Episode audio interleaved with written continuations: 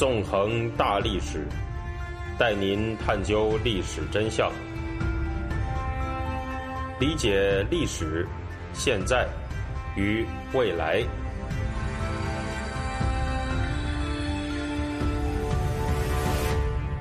大家好，欢迎大家收听《纵横大历史》，我是主持人孙成。今天呢，我们将会继续进行文革历史系列节目。接着讲述文革前夕的罗瑞卿事件。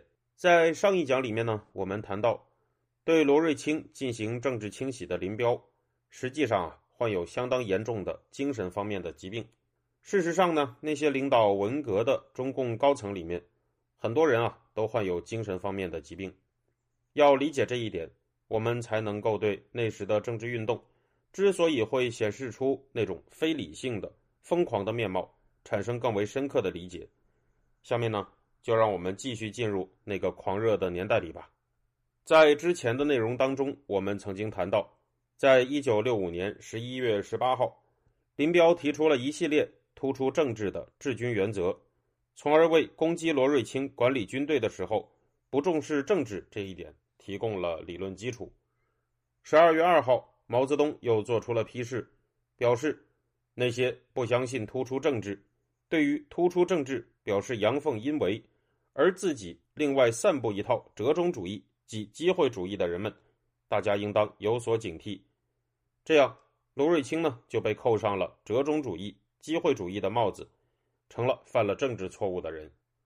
按照中共的党内斗争惯例，被戴上了这样的帽子之后呢，猛烈的政治批判也就会接踵而至了。果然，针对罗瑞卿的猛烈批判。也就在一九六五年十二月展开了。一九六五年十二月八号，毛泽东在上海召开了中共中央政治局常委扩大会议。出席这次会议的人还包括了中共军委常委、中共中央各大局负责人、军队各大军区、各军各兵种各总部主要领导人等等。在这次会议上，林彪的妻子叶群分三次进行了长达十个小时的发言。对罗瑞卿展开了猛烈抨击。他说道：“罗长子，也就是罗瑞卿的外号，反对突出政治。他胡说，既要突出政治，也要突出军事，军事政治都重要，搞折中主义。”根据曾经参与这次会议、时任北京军区司令的杨成武回忆，叶群在发言里面提到了很多鸡毛蒜皮的小事。据杨成武说，叶群呢曾在发言里面这样表示：“还有一次。”罗长子到林总这里汇报工作，林总身体不好，没有听完就让走了。他在走廊里大吵大嚷，说：“病号嘛，还管什么事？病号让贤，不要干扰，不要挡道呢。”这里说的病号呢，就是林彪，因为林彪身体不好嘛。叶群还说：“这完全是逼林总交权让位，他这是存心折磨林总，气林总。”杨成武还透露说呢，当时的叶群啊，那是声色俱厉，心情激动。一下子讲了几个小时，硬说罗瑞卿反对林彪，反对突出政治，使别人听起来呢似乎都是真的。除了叶群以外，发言对罗瑞卿进行揭发的人还有中共军队总参的作战部副部长雷英夫。而更加荒诞的是，实际上叶群和雷英夫这些对罗瑞卿的激烈批判都没有被罗瑞卿本人听到，因为啊，当时的罗瑞卿他还不在上海，正在云南出差。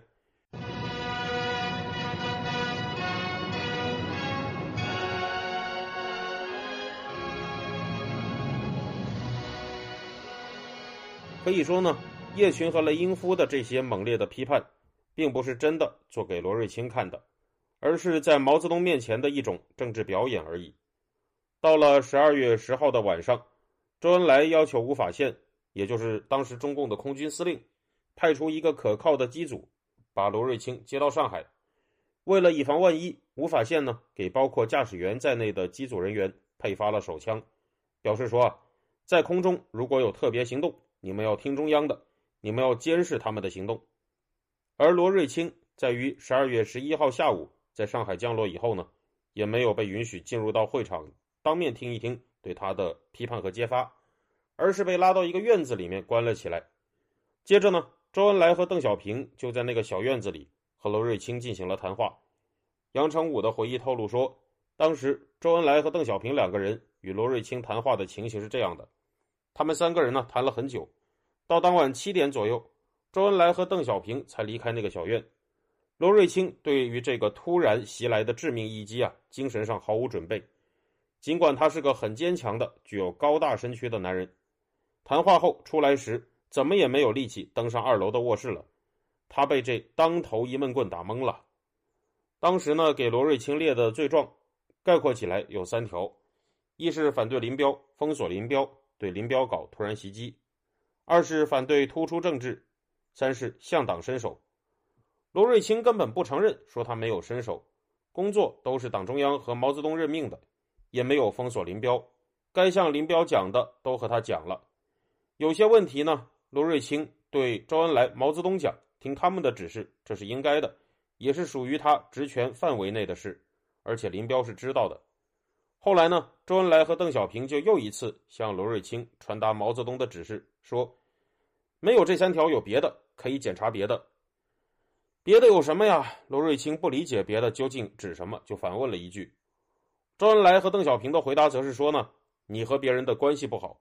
杨成武的记录说呢，罗瑞卿当时凄然的重复着“关系不好，关系不好”这句话，可见当时中共党内对罗瑞卿的治罪啊，可以说是一种典型的欲加之罪，何患无辞。对于罗瑞卿被罗织的反对林彪、反对突出政治、向党伸手这几条罪名，实际上毛泽东、周恩来和邓小平也没有真的很严肃的对待。当罗瑞卿本人对这三条罪状进行否认以后呢，周恩来和邓小平就直接传达了毛泽东的意思，表示没有这三条有别的，可以检查别的。最后连和别人关系不好也可以成为一种罪状，真可谓是总有个办法能治你了。在这之后呢，罗瑞卿就被毛泽东的羽林军八三四幺部队给看管了起来，一直没有当面和批判他的人进行对峙，而这一次批判他的会议。则是在一九六五年十二月十五号宣告结束。会议结束的时候，只是说罗瑞卿不再在军队中工作，而是在政府任职。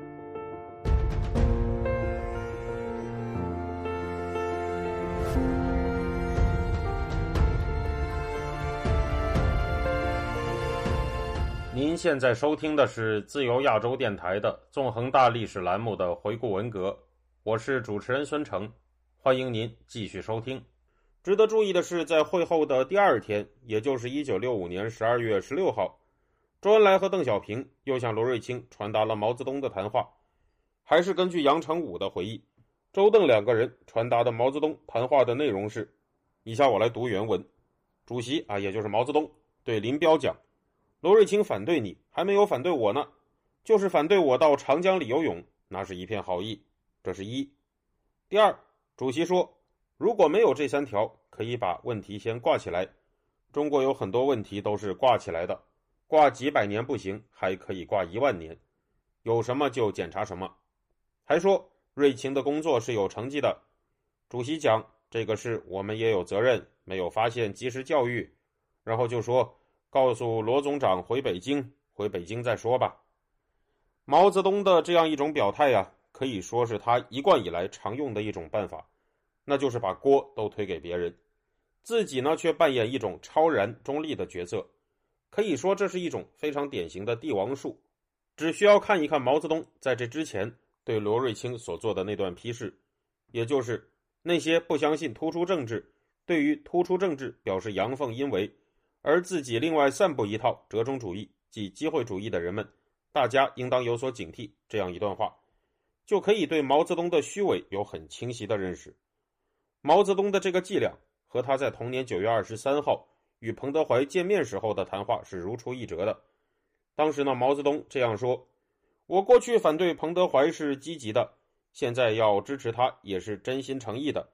对老彭的看法应当是一分为二，我自己也是这样。”他还直接对彭德怀说道呢：“也许真理在你那边，不过呀。”这可并不妨碍在后来的文革当中，毛泽东对彭德怀展开进一步的政治打击和迫害。总而言之，经过这样一次会议，罗瑞卿啊，在政治上可以说是完了。经过这次会议，罗瑞卿的总参谋长职务被撤销，由杨成武出任代总参谋长。叶剑英则变成军委副主席和秘书长，开始主持中共中央军委的工作。之后，在一九六六年三月四号，中共中央又在北京京西宾馆召开了专门批判罗瑞卿的会议。这次会议由叶剑英主持，一共啊开了三十五天，有多达八十六篇发言稿。可以说呢，这个时候的罗瑞卿已经是墙倒众人推了。在会上，尽管彭真曾经尝试阻止对罗瑞卿的过激批判，但实际上这时候的彭真已经成了毛泽东的打击目标，很快就要和罗瑞卿被划成同一个反党集团的成员了。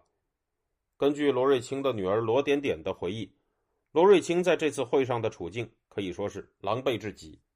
罗点点说：“数月不见的与会者，原来都是爸爸最亲密的同志。”他们或者是爸爸爱戴尊重的上级，或者是爱戴他尊重他的下级，现在都变成了路人或者仇敌。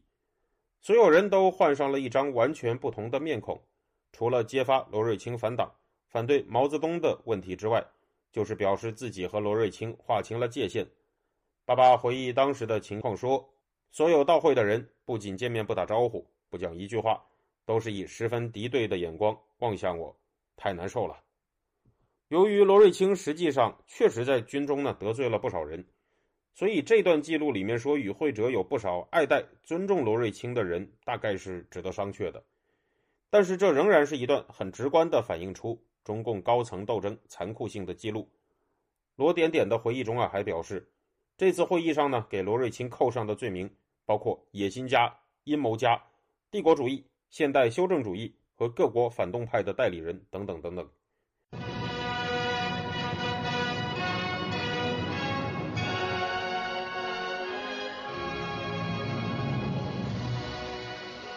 可以说啊，会议给罗瑞卿所定的罪状调门是极高的，把他给彻底打成了共产党嘴里的敌对势力。在这次会议进行到一半的三月十八号，无法忍受的罗瑞卿呢选择了自杀，可是没有成功。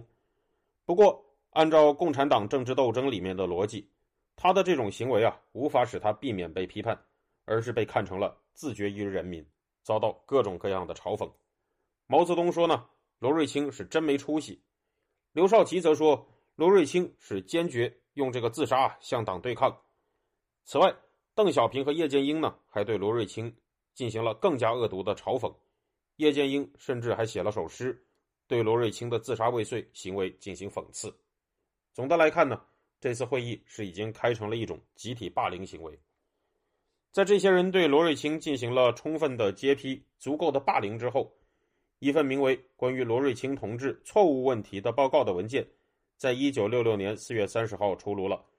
这份由叶剑英主导的中共中央小组制造的文件里面，列举了罗瑞卿的五大罪状，我读给大家听一听：一、敌视和反对毛泽东思想，诽谤和攻击毛泽东同志。例如，罗反对林彪提出的毛泽东思想是当代最高最活的马克思列宁主义，说不能这样讲。最高难道还有次高吗？难道不能再高了？最活难道还有次活吗？二、推行资产阶级军事路线，反对毛泽东军事路线，擅自决定全军大比武，反对突出政治。三、目无纪律，个人专断，搞独立王国，破坏党的民主集中制。四、品质恶劣，投机取巧，坚持剥削阶级立场，资产阶级个人主义登峰造极。五、公开向党伸手，逼迫林彪同志让贤让权，进行篡军反党的阴谋活动。这样啊，按照文革当中常用的政治话语来说呢，这个时候的罗瑞卿不仅是已经被打倒在地，而且啊是已经被踏上一万只脚了。而这个时候，距离文革的正式爆发，已经是只剩下半个月了。那场惊天动地的恐怖大风暴，马上就要席卷而来了。下一讲，我们就将走进这场恐怖的大风暴当中。感谢大家，这一周就到这里，我们下个星期再见。